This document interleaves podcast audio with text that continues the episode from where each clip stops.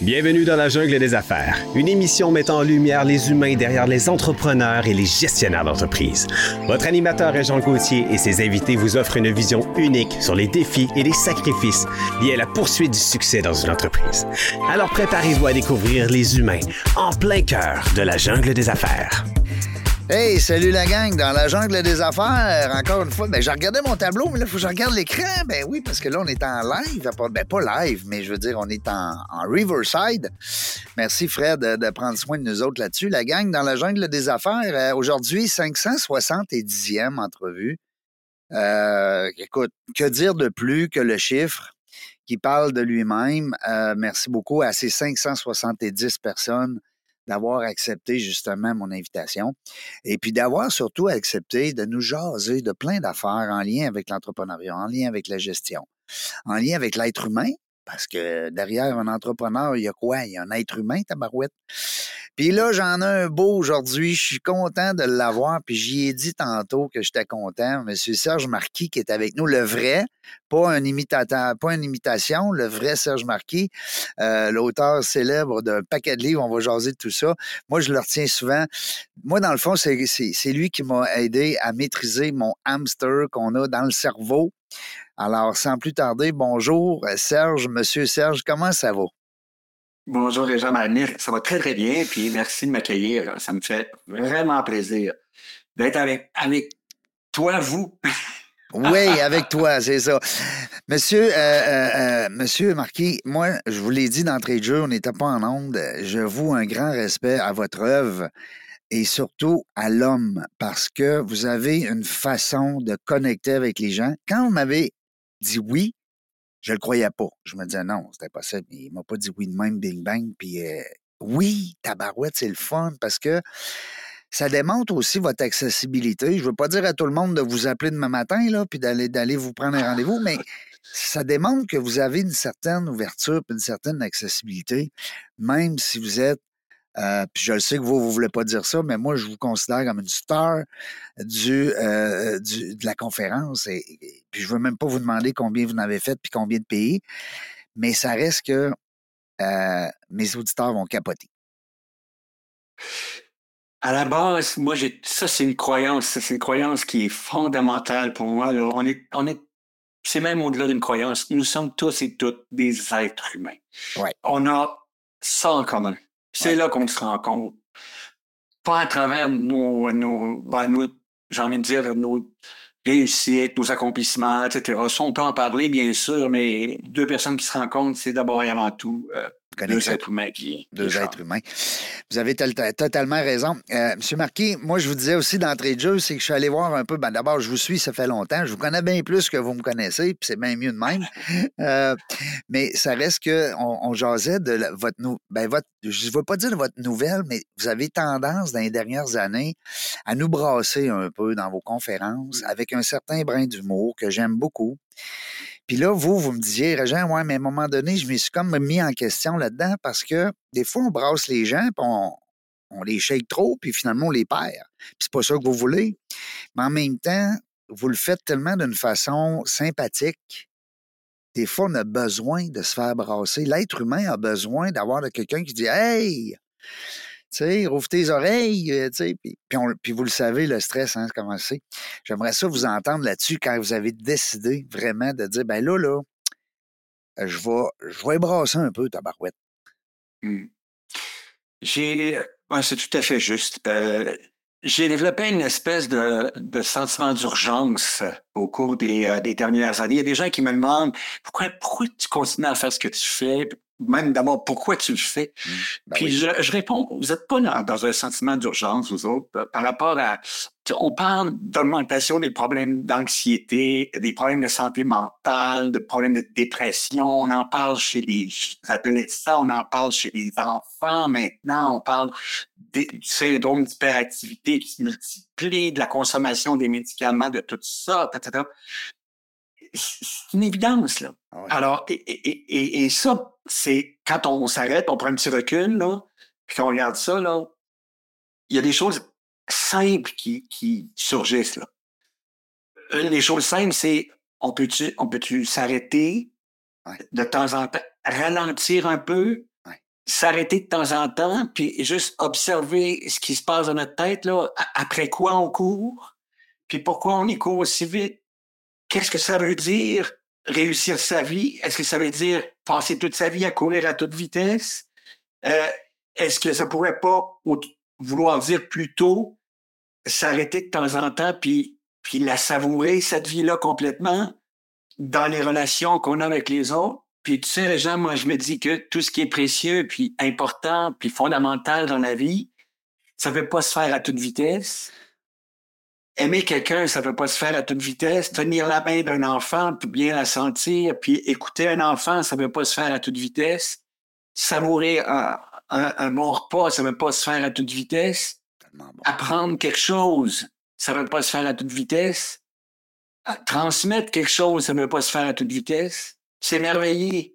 Ça ne veut pas se faire à toute vitesse. Mm. Fait que tout ça, ça, ça requiert qu'on, ensemble, ensemble, tout le monde, on se brasse un peu, puis qu'on se le rappelle. Mm.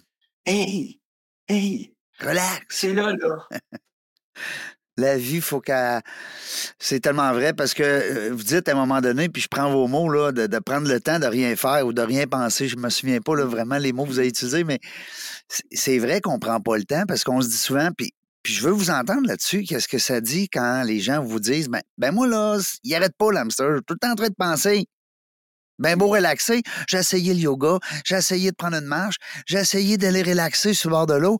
Euh, je suis tout le temps en train de penser. Qu'est-ce que je fais, Monsieur Serge? Qu'est-ce que vous lui répondez à ce beau monde-là? Ben, je dois répondre d'abord que ça, c'est une fonction qui est là depuis bien longtemps pensée. ça a permis à l'espèce humaine de ben survivre. Ça a permis de trouver des solutions à toutes sortes de difficultés qu'on a rencontrées au cours de l'évolution. C'est pas tant mauvais là, de penser.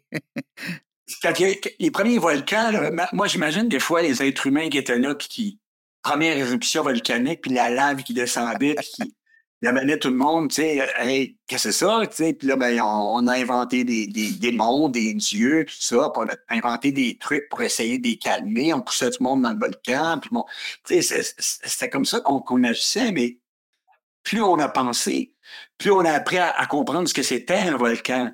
Puis on a appris à, à, à, trouver des solutions, pas vivre juste sur le bord. Non. pour, c'était vrai pour toutes sortes de, difficultés qui étaient menaçantes pour notre survie. Donc, ça a été très, très utile et ça l'est encore aujourd'hui.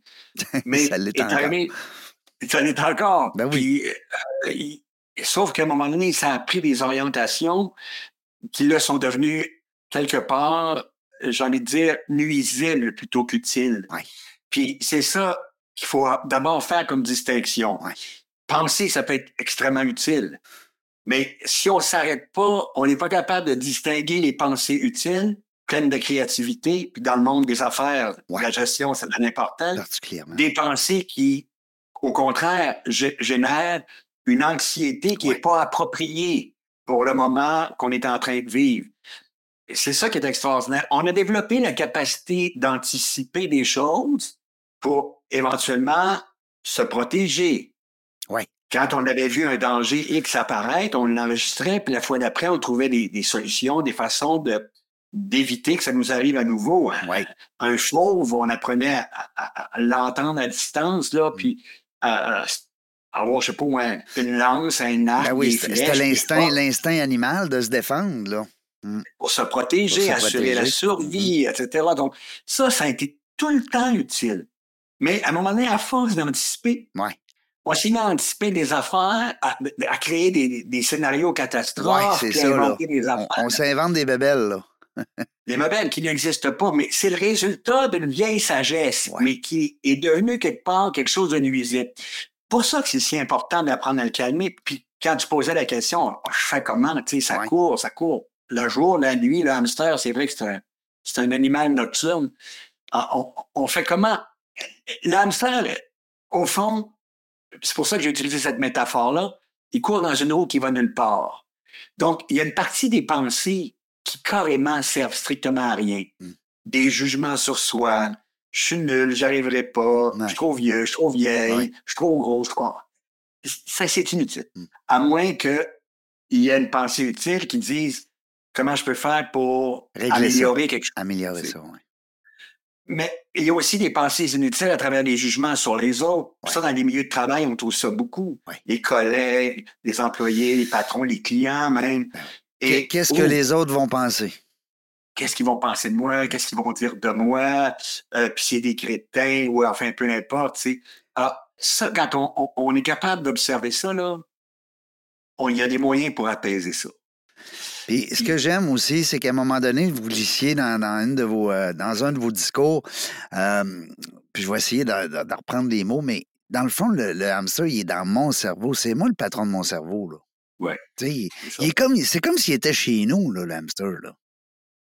Tu sais, il s'invite chez nous, mais je veux dire, c'est à moi de, de, de dire Hey, wow, bonhomme, là, calme-toi un peu, là, on- on- c'est moi qui le boss site. Là. Hein? Je sais pas comment vous l'aviez annoncé, mais je trouvais ça le fun parce que là, tu dis c'est comme si c'était un- une bébite qui vient de l'extérieur, le hamster. Non, non, il est dans ta tête. C'est. C'est toi, c'est chez vous.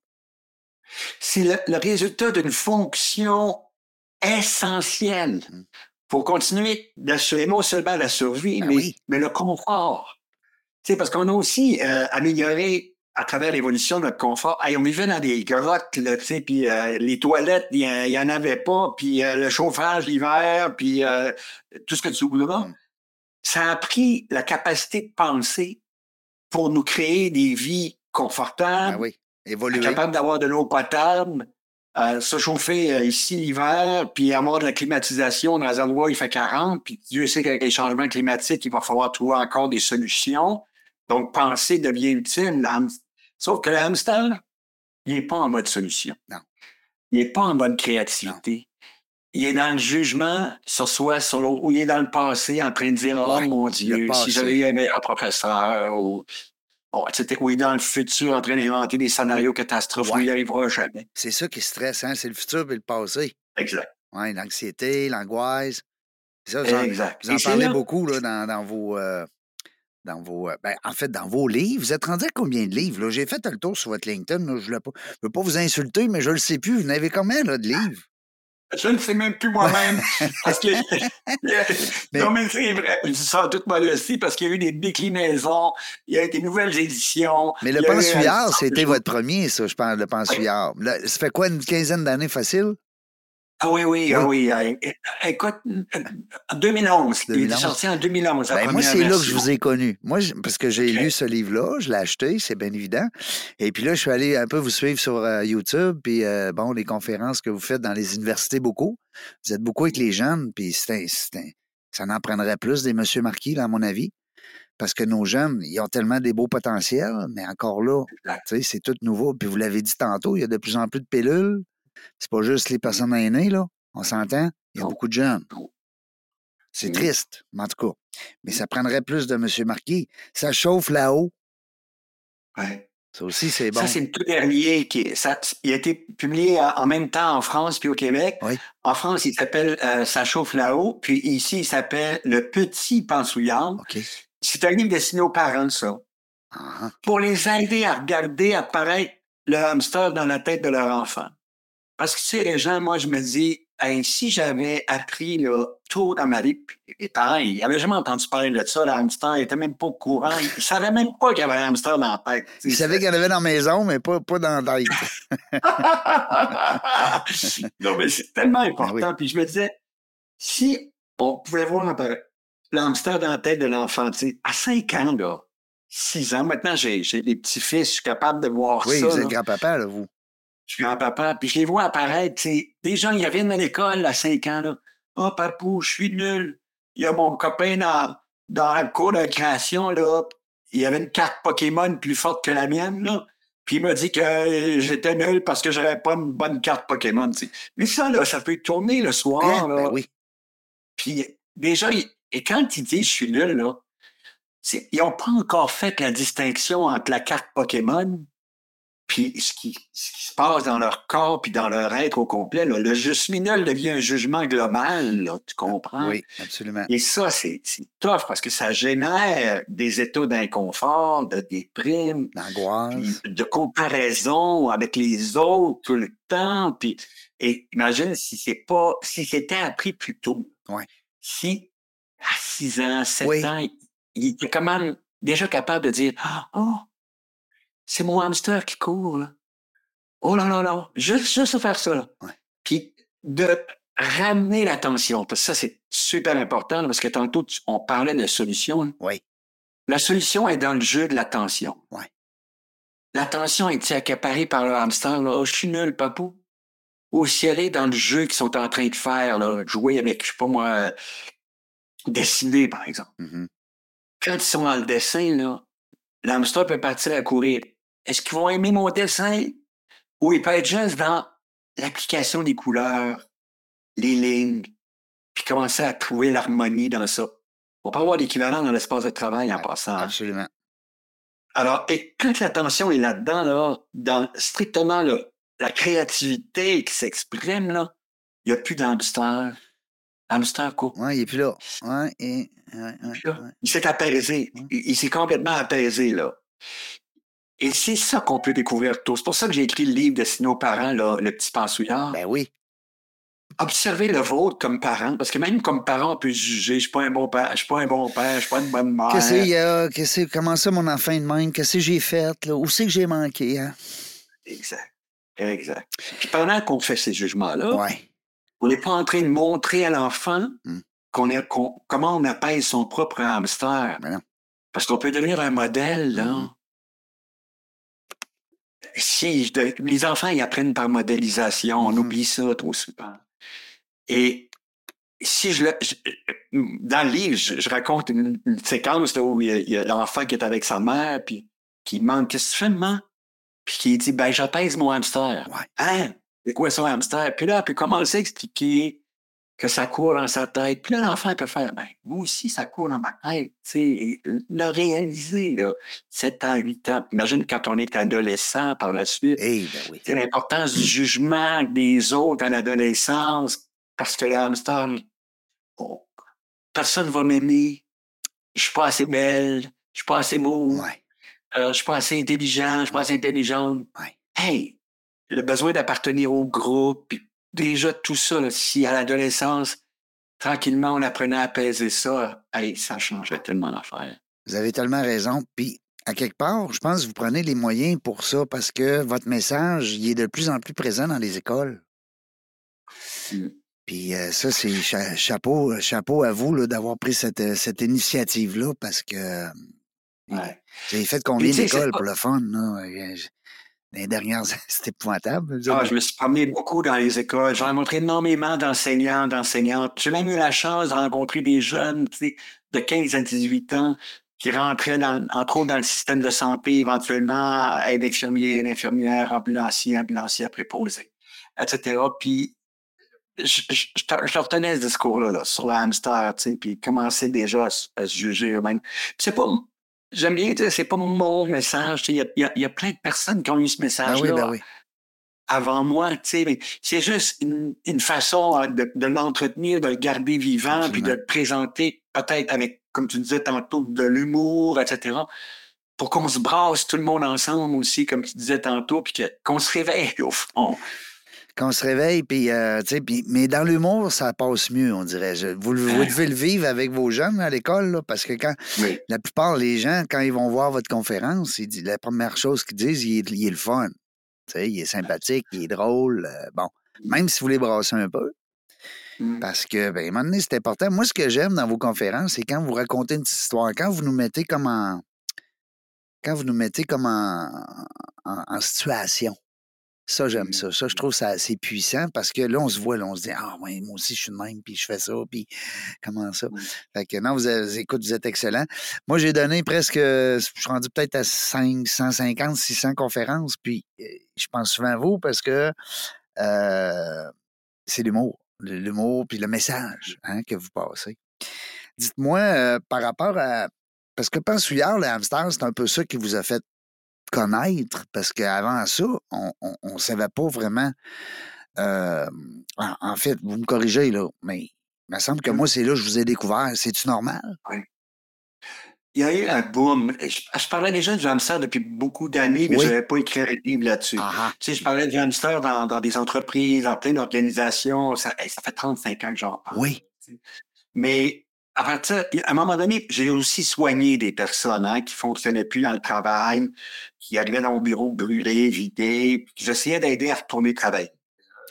Là, parce Des que fois, votre titre, dans le fond, c'est médecin en, en, en santé, travail. C'est ça un peu, je pense. Hein? C'est ça. Oui. J'ai fait une maîtrise en médecine du travail en, en Angleterre, puis j'ai eu une rencontre extraordinaire avec un prof qui était psychiatre, puis qui s'intéressait qui s'intéressait déjà au- au- en 1980 à la santé mentale dans les organisations. Il s'appelait Alexis Brooke. Il est décédé depuis.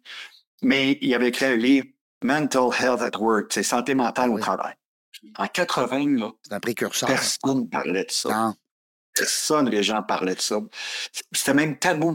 ouais, c'est ça que j'allais dire, c'était tabou. Ça faisait peur. Mm. Moi, les premières fois que je prononçais des mots, il y a des gens qui disaient, hey, prononcez pas ces mots-là. Là.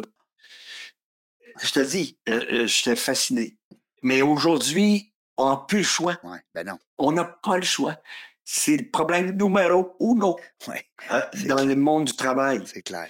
Alors donc, il faut le prononcer. Fait que le hamster, des patients m'ont demandé si je pouvais pas écrire un livre là-dessus. Puis moi, j'avais toujours aimé écrire. OK. Parce qu'ils disaient, vous nous proposez des livres, mais pourquoi vous n'écrivez pas un, Ouais. puis etc. Oui, ben oui. En 1991, j'ai commencé à écrire ce livre-là. Ça m'a pris dix ans. Le premier livre, il était épais comme ça, il y avait à peu près 600 pages, c'était... Une Bible.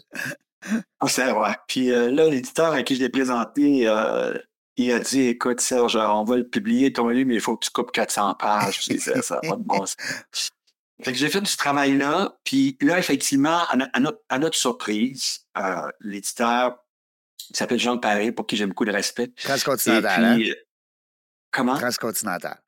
Oui, exact. Alors, et, et, et, pouf, ça a explosé. Donc, on a constaté que ça répondait à un besoin. Oui, c'est ça. Oui. Ah oui, en, en quelques semaines. Ben oui. Boum. Puis là, après ça, en, en France, puis a, a été traduit en- dans d'autres langues, puis tout ça. Et là, on a réalisé que ça répondait à des besoins mais concrets, réels de notre époque. Ben oui. Puis tu sais, tantôt, tu parlais des jeunes, mais la première fois que j'ai parlé à un groupe de jeunes de 500, il était entre 500 et 800. Puis là, j'avais un peu peur parce que, tu sais, j'avais un discours qui se tenait, que je tenais pour des adultes. Ben, à la fin, les gens, là, j'étais entouré de jeunes après, Ouais. qui sont venus me voir. Ouais. Les jeunes de 15-16 ans, Ah oui. merci. Ouais. Merci. Et là, je voyais que ça se passait dans leur tête, là, puis qu'ils vivaient des affaires difficiles. Puis là, il y avait une métaphore. Ouais. Il y avait quelque chose qui les aidait, une image Ouais. qui pouvait leur, leur permettre de refaire. Mm. On ramène l'attention sur quelque chose de concret. Là. On ramène l'attention sur euh, l'autre personne pendant qu'on est en train d'échanger avec elle. On n'est plus en train de la juger. là. On ramène notre attention sur son visage, sur les paroles qu'elle prononce. etc. Il comprenait ça tout à coup. Et puis, et c'est ça qui a fait que éventuellement ça, ça, ça, ça a rejoint le, le- le discours de d'autres personnes. Puis, euh, j'ai envie de dire, la réponse aux besoins Il était là. majeurs Oui. qu'on a dans la société actuelle. Dites-moi, euh, M. Marquis, le, le- vous parlez souvent aussi de l'ego. Vous avez même fait, je pense, Oui. un livre sur l'ego. Se peut-tu? Oui. L'ego, En on le vit, hein? On le vit dans les relations interpersonnelles, on le vit dans, dans le monde Oui. du travail, on le vit un peu partout. Souvent, une problématique va provenir justement d'un excès d'ego, ou de- du moins de l'attention qui est portée trop sur l'ego. Je veux vous entendre là-dessus. J'aime ça que tu me poses cette question-là. Le, le livre que j'ai écrit là-dessus s'appelle Je. Alors, ça. euh, Je. parle de l'ego. Puis c'est c'est amusant, c'est rigolo. C'est deux personnes qui se rencontrent puis qui veulent, euh, qui cherchent l'âme sœur, tu sais, mais qui euh, essayent de, de plaire à l'autre uniquement à travers des, des prouesses, des images d'eux-mêmes, etc. Et ils sont pas vrais. Ils sont pas dans leur, leur vérité. Puis l'ego, là, je suis content que tu en parles parce que c'est un mot qui fait encore peur. Mm. Autant les mots santé mentale faisaient peur il y a quelques années, ben, le mot ego, il fait peur à bien des places. Hey, tous les êtres humains sur la planète Terre ont une activité égoïque dans leur tête. tu sais. On peut pas éviter de passer à côté. C'est une activité qui fait partie de notre quotidien. Comment? Ben, il y a un processus dans notre cerveau qui s'appelle un processus d'identification. Moi, je donne souvent un exemple très simple. J'ouvre la télé, il y a un match de tennis, tu sais, puis je connais pas les deux joueurs. Je l'ai jamais vu de ma vie. Mais ça fait, ça prend quelques secondes. Puis je m'identifie à un des deux. À cause de sa manière de, de, de, de jouer, il lance pas sa raquette, il gueule pas tout le temps. Bon, je vais m'identifier. Mais c'est fascinant parce que ça prend quelques secondes. Ouais. Puis il gagne, je me sens bien. Ouais. Il perd, Ça- je me sens mal. Ouais. Une minute avant, je ne connaissais pas.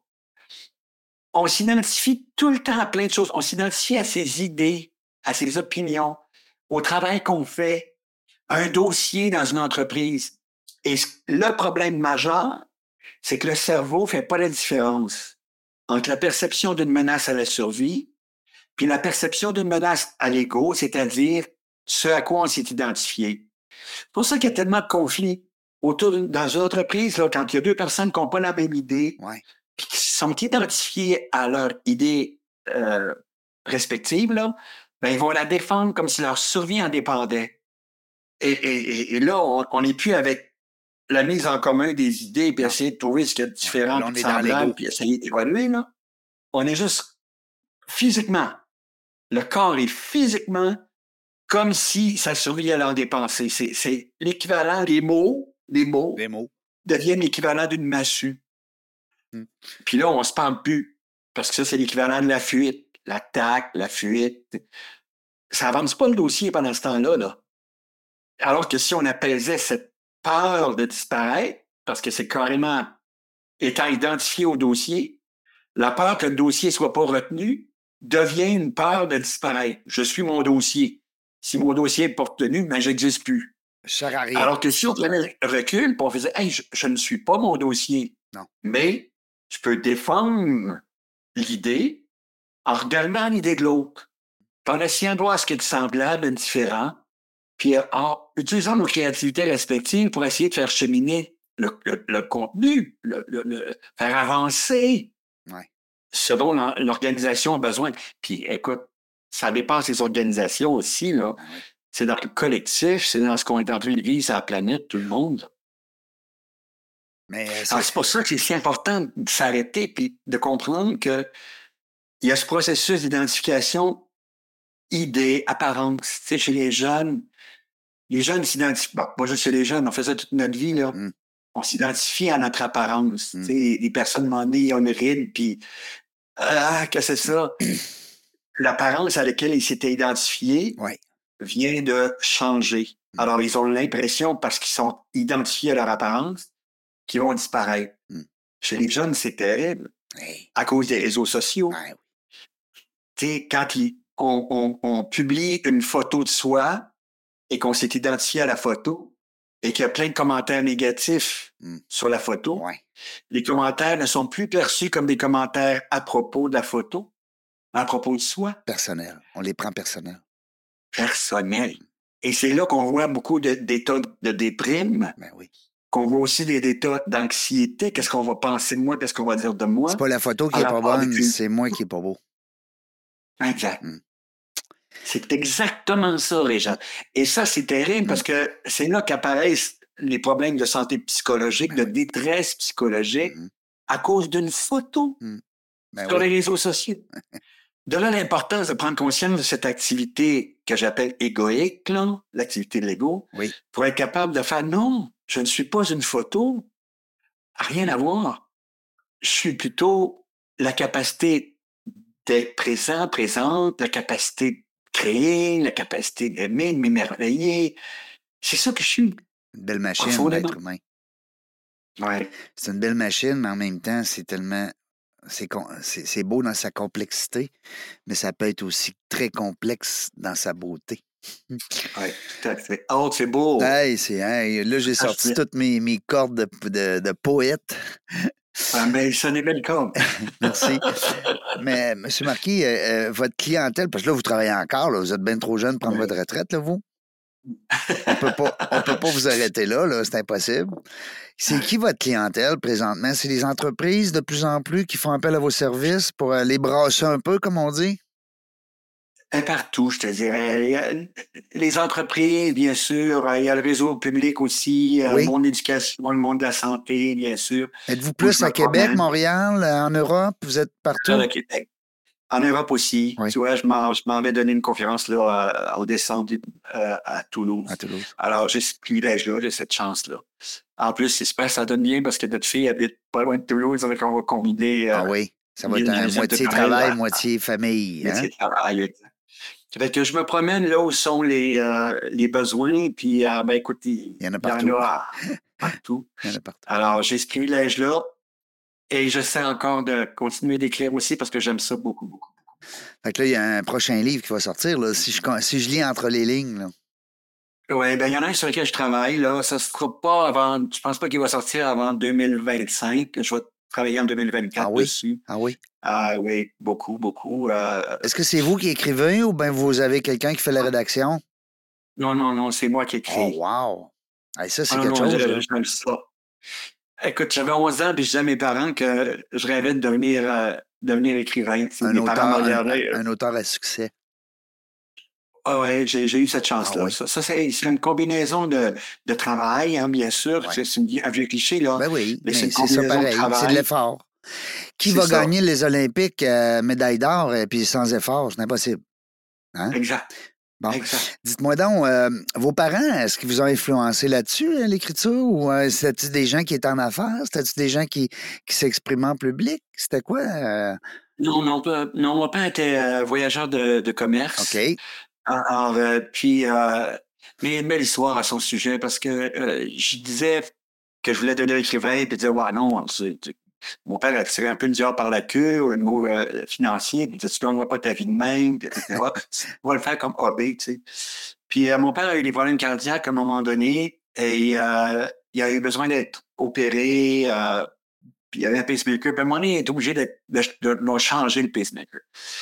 Et puis, euh, j'étais avec lui, il était, je suis pas rendu dans les 80, là. Et puis, un soir, je suis avec lui dans une chambre, puis là, il y a la chirurgienne cardiaque qui fait sa tournée, puis elle rentre dans la chambre. Puis moi, je veux qu'elle m'explique ce qui s'est passé. Tu sais. Je tends la main, puis pour pas qu'elle fasse des longs les tours, je lui dis que je suis médecin, pour qu'elle m'explique direct. tu sais, euh, que vous allez comprendre le jargon. J'étais capable de comprendre. J'avais déjà une partie du vocabulaire, disons. Oui, c'est ça. Alors, mais là, mon père est dans le lit, là. Puis elle regarde, puis il dit, prends le bras de la, de la chirurgienne, puis il dit, non, non, non, il n'est pas médecin, il est écrivain. Lui qui m'avait dit, tu feras ça comme hobby, etc., il avait comme changé, tu sais. Il, il, avait tout à coup découvert quelque chose que son fils pouvait faire, puis qu'il savait pas que son fils pouvait faire ça. C'est bon. Puis là, il l'appréciait. Ma mère avait un côté artiste. Ma mère, elle, elle, elle, elle, est encore vivante, elle a 94 ans. Ah oui. Et elle, elle, c'est la musique qui, était dans sa vie, le chant, jouait de, la mandoline, euh, du violon. Donc, il y avait un côté artistique chez ma mère qui, euh, qui, était un modèle aussi pour nous. Elle n'a pas eu une carrière comme ça parce qu'elle s'était élevé ses cinq enfants, mais elle, chantait tout le temps dans la maison, il y avait tout le temps de la ah, musique. Euh, ça. Et vous, ça vous a pas influencé pour devenir un chanteur ou un musicien? Écoute, je chantais tout le temps quand j'étais affecté de médecine, puis un jour, j'ai vu un, un, ami, j'aimerais ça savoir chanter. Nous autres aussi, on aimerait ça, puis ça chante. Il était tanné de vous entendre. c'est ça. Mais ça reste que c'est une forme d'art présentement, ce que vous faites dans les dernières années, parce qu'écoute, euh, faire des livres, bon, euh, puis, puis, jaser de votre sujet avec des, euh, avec des en public, c'est évident que c'est une forme d'art, hein, on ne se le cachera pas. Euh, ben encore. Puis votre père, finalement, est décédé? Oui, il est décédé il y a cinq ans. Ça fait cinq ans, ça, fait cinq ans euh, la semaine dernière. Puis votre mère, elle va bien? Euh, comment? Puis votre mère, elle va bien? Ma mère? Oui. Incroyable. Incroyable. Wow. Ah, écoute, à 94, ans, c'est elle est d'une lucidité impressionnante. Là. Elle, elle le contrôle, son hamster. Oui, puis c'est intéressant parce que tant mon père que ma mère, quand le livre est sorti, évidemment, ils l'ont lu. Puis euh, ils, sont, ils, ont, ils sont mis à méditer Tu sais, ça, c'est un mot là, qui, euh, qui fait peur aussi. Qui est hein, quand même nouveau là, dans l'ère de la tu sais, méditation. On veut dire, oui, on le sait que nos ancêtres, puis les, les moines, puis tout ça, ils pratiquaient beaucoup la méditation, mais ça reste que c'est quand même un terme 20-30 ans maximum. C'est nouveau. là. Ouais. Hein? La popularité a augmenté au cours des, des dernières décennies, Avec le yoga, puis... Exact, absolument. Tu sais, moi, j'ai toujours méditer, là, c'est pas ésotérique, là. Ben méditer, c'est un entraînement Ben oui. de ce qu'on a au-dessus des épaules. tu sais, on entraîne ce qu'on a en bas des épaules, Oui. le jogging, le vélo, Ah ouais. la natation. Mais le haut, Pourquoi on on l'oublie. pas? Hein? Ah oui, Ouais. exact. Pourquoi on n'entraînerait pas ce qu'on a au-dessus des épaules? Puis méditer, c'est s'arrêter, comme on disait au début, puis observer où est l'attention. Elle excuse le mot, là. Est-ce qu'elle est pognée dans le hamster, là, dans la roue du hamster, là? Ouais, you, là? Ou un jugement sur soi, un jugement Ben sur l'autre, ou si elle est sur quelque chose de concret, sa respiration, Mm. la sensation du corps avec le, le contact avec le, le dossier ou les pieds avec le sol, Oui, ou euh, la, la gorgée de vin ou de café ou de thé que j'ai dans la bouche, peu importe. peu importe. Tout ça est temps compris. présent, là, le moment présent. Ça, j'aime ça que tu parles de ça aussi, parce qu'on a bien gros galvaudé le moment présent. Euh, on l'a associé beaucoup à- au plaisir, à les donner. C'est bien correct. Être dans le moment présent, ça va nous permettre d'avoir du plaisir, c'est vrai. La Mais gratitude. Tu sais, c'est un paquet de mots qui sont sortis dans les dernières années, puis on... tout à fait. Mais être dans le moment présent, quand je rencontre des jeunes, je leur dis être dans le moment présent, c'est écouter le prof en classe. Ouais. C'est aussi ça, être dans le moment Ben oui, présent. ben oui. Pas toujours facile pour les jeunes. Mais c'est ça pareil. si, je- je suis dans mon hamster, c'est l'attention. Si l'attention Mm. est dans mon hamster, j'écoute plus le prof. Non. Je suis présent est- physiquement, mais mentalement, je suis pas là. Qu'on ait empêché la- euh, les téléphones cellulaires dans des écoles, là, Ouais. c'est pas, une- c'est pas une mauvaise idée du tout. Hein? Parce que l'attention ne peut pas être à deux places en même temps. peut pas. C'est pour ça qu'on ne peut pas texter au volant. Non, non, parce, Parce que... que si mon attention est sur l'écran du téléphone et plus sur la route, Et voilà. la- la- le, le jeune qui est avec son téléphone en classe, il ne peut plus entendre le prof. Non. Non, non. C'est clair. Alors, et, et c'est ça, c'est ça être dans le moment présent. C'est découvrir où est l'attention. Est-ce qu'elle est sur le téléphone ou c'est à moi du prof? C'est ça être dans le moment présent. C'est ça méditer. Mm. Découvrir où est l'attention. C'est ça que ça veut dire. Ben oui. L'entraînement de ce qu'on a au-dessus des épaules. Oui, puis euh, c'est un muscle, le cerveau, euh, il faut, faut, faut en prendre soin. c'est c'est- Hey, Hein? euh, c'est un gros muscle. il faut qu'il prenne soin de lui-même. Mm. il, il est capable de prendre soin de lui-même à travers les temps d'arrêt, à travers un ralentissement, à travers pareil, ça swing là, ça court aussi. là, ça se- il y a des souvent, il y a des cuisses d'acier là. Il est moussé au stéroïde là, tu sais celui-là là. Il y, a, il y a même des gens qui me disent, moi j'en ai toute une famille là, tu sais ça. Ils sont Ah, 12 oh, hamsters dans ma tête. là. J'ai toute l'équipe de football, le baseball au complet. Quand est-ce que les gens peuvent vous voir, M. Marquis, présentement au Québec? Est-ce que vous avez des. Je sais que vous allez souvent dans les salons des livres. Oui, je vais être au Salon du Livre absolument à Montréal, là, euh, très bientôt, c'est la semaine prochaine. OK? Euh, je vais être, oui, je vais être là à deux reprises. Je pourrais même je, ah, te dire exactement quand je vais être là. Au Livre, je suis là dimanche à, à- le 26 à 10h, puis samedi le 25 à 14h. Bon, mais on va là, essayer, on va essayer avec l'équipe de production ici de faire sortir l'entrevue euh, une journée ou deux avant. Tu sais, on va essayer de Ah, pousser ça. gentil. Ça serait le fun. C'est gentil. pour que les gens puissent entendre justement qu'ils peuvent vous, euh, vous rencontrer. Allez vous serrer, serrer la pince, comme on dit, euh, Salon du Livre à Montréal le week-end prochain. Après ça, c'est qu'est-ce qui s'en vient pour vous d'ici aux fêtes? Je m'en vais à Toulouse. Ah, ben oui, en décembre à Toulouse. J'ai quelques conférences ici avant de partir dans des, euh, des organisations. Euh, après, je pars pour Toulouse. Puis 18 décembre, là, c'est la dernière avant euh, le mois de janvier. Ouais. là, je prends. Vous prenez une pause pause. aux fêtes, hein? Exactement. Grand-papa, il relaxe là, aux fêtes. Là. Mon papa, il va être avec euh, sa fille, son gendre, ses, ses, ses, ses petits-fils. Comment est-ce que s'appelle votre fille? Votre fille? comme- Émilie. Et, comment? Émilie. Et Lily? Émilie. Ma Ah, fille, ma fille s'appelle Émilie. Émilie. puis- Là, j'étais là, je voyons, et Lily, j'ai jamais entendu ça. Non, Émilie. Émilie, OK, on la salue. Bonjour, Émilie. Et puis son conjoint? Il s'appelle Mathieu. Mathieu, on le salue. Son... Et les enfants, ils sont en France, hein? Oui. Le, plus jeune s'appelle Marius. Oh, le plus wow. vieux s'appelle Jules. Ah ben là, ça, c'est des beaux noms. C'est des noms euh, euh, de l'époque romaine, là. C'est très beau. Wow. Et c'est aussi euh, c'est toute la, la- les écrivains français euh, qui ont, qui ont utilisé beaucoup ces, euh, Oui. ces prénoms-là. C'est très. Mais Pas mal plus beau que Jean. ça... ça me permet me de raconter une, une petite histoire. Le temps que je passe avec eux, c'est d'être dans le moment présent. Là. Ouais. Oh, oui. Quand on est avec, avec eux, on pouvait ne pas être dans le moment Non, présent. c'est l'innocence de l'enfant. L'enfant, c'est. Il n'y a pas de, de, de- d'arrière-pensée dans ses gestes, dans ses faits. dans- Il n'y a pas de réflexion encore. Là, tu sais, c'est... Il y a l'histoire qui, qui illustre l'importance d'être dans le moment présent. Il y a- le plus jeune, l'année passée, avait 4 ans, tu sais, puis il arrive avec un, un- un morceau de jouet, je ne sais pas ce que c'est, puis il me dit Papou, avec ça, on peut contrôler le monde. puis là, j'ai dit Ben, Marius, euh, il n'y a rien qui nous permette de contrôler le monde. Puis Jules, qui a 7 ans, qui est juste à côté, dit Ben, si, Papou. Oh. Je lui dis Oh, je dis Qu'est-ce qui nous permet de contrer- contrôler le monde, Jules? Il me répond L'amitié, Papou. Wow! Hey, ça, là, quand tu es dans le moment présent, là, tu as l'opportunité de vivre des moments comme ça. Ben là, oui. Hey, Et puis, c'est ça, être dans le moment présent.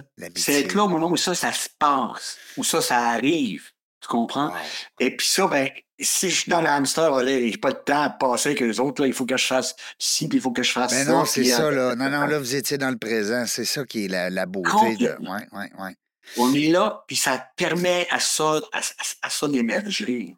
C'est puissant, hein, cette, euh, cette- la technique. Moi, ce que je retiens aujourd'hui, c'est ça un peu avec vous. Là. Ben, je vous suis, ça fait longtemps, mais euh, c'est le moment présent. C'est bien beau de dire, OK, on est dans le moment présent, mais là, de, de vraiment se concentrer sur ce que on vit présentement, ce qu'on sent, plutôt que de ce qu'on pense. Hein? Exactement. Ramener l'attention là où on est. Exactement. C'est exactement ça. Découvrir que tout à coup, euh, dans le jugement et Non. dans les. On, Non, on non, non. dévie, on dévie dans ce temps-là. Hop, se ramener, tu sais, se ramener sur. Ouais, je suis un, je suis un bon, je suis un bon élève, euh, je vous écoute, puis euh, vous m'avez aidé beaucoup dans ma, dans ma période, sans, sans que vous le sachiez, dans la période de, de, ma ré- de réhabilitation euh, suite à la maladie. Puis, euh, ben écoute, c'est. Le stress, il est là, hein? c'est à nous de le contrôler. Il est là, on ne le fera pas disparaître. Il n'y a pas personne qui va mettre une bombe, puis il n'aura plus. Le stress, il est là. C'est à nous Ouais. de, euh, de, de, de naviguer. Hein? Mon grand-père, savez-vous ce qu'il disait, M. Marquis? Non. Il disait le vent, là, on peut pas le changer. On peut changer comment on manœuvre les voiles. Ah, c'est Hey. beau, ça aussi. C'est. Fun, beau. parce qu'à quelque part, Ouais. on comprend qu'il y a des choses qu'on peut pas changer, mais c'est à nous là, de manœuvrer nos voiles. Hein? Ouais, tout à fait. Puis, tu sais, le stress, ça a, été tellement utile. Il n'y aurait personne ici, là, Mhm. s'il n'y avait pas eu le stress. Parce que le stress, ça nous a permis de survivre. Ben oui. C'est juste qu'à un moment donné, il apparaît dans des situations inappropriées. Il y a du bon stress, hein? Tu sais, les athlètes, on pourrait s'en parler dans une autre rencontre, peut-être. Mais euh, il y a des bons stress à développer, hein? Qui, sont, qui nous activent sur, certaines, euh, euh, sur certains agissements. Mais il y a des stress qui sont pas bons du tout. Alors, faut. euh, Inutile.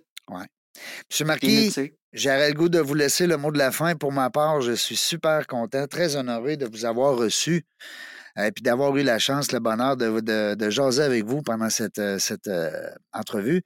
Euh, je, vous, je vous laisserai le mot de la fin de cette euh, 570e en- entrevue. Ben, D'abord, je veux te remercier de, m'avoir accueilli encore une fois. Euh, c'était un moment hyper agréable euh, pour moi d'échanger avec toi. Puis le mot la, la fin, il n'est pas compliqué. Découvrons où est notre attention. Découvrons où elle est. Puis ramenons-la là où on peut profiter au maximum de notre vie, puis de, nos, capacités, de notre potentiel, puis continuer à, à le développer. Puis aller jusqu'à le plus important dans la vie. Être là, Être là. aimer, savourer, s'émerveiller, créer, apprendre, transmettre, etc. Yes, merci beaucoup. On va continuer de vous suivre sur YouTube, naturellement. Vous êtes tellement drôle en conférence. Moi, je dis tout le temps à mon monde. Puis quand je vous ai dit que je vous recevais aujourd'hui, je lui disais allez le voir sur YouTube. Vous allez voir c'est quel genre de, monsieur, euh, le comportement, puis votre humour, puis aussi de nous brasser. Continuez à nous brasser comme ça, c'est le fun. Euh, on aime ça vous suivre. Je sais qu'il y a plusieurs milliers de personnes partout dans le monde qui vous suivent. Alors, merci beaucoup. Monsieur Marquis est avec nous aujourd'hui dans la jungle des affaires. On ne le sait pas quand est-ce qu'on va revenir mais une chose est sûre, on va avoir du plaisir. Merci d'avoir écouté La Jungle des Affaires. Pour participer à l'émission, rendez-vous sur notre site web dans la jungle des affaires.ca. À très bientôt pour une prochaine entrevue.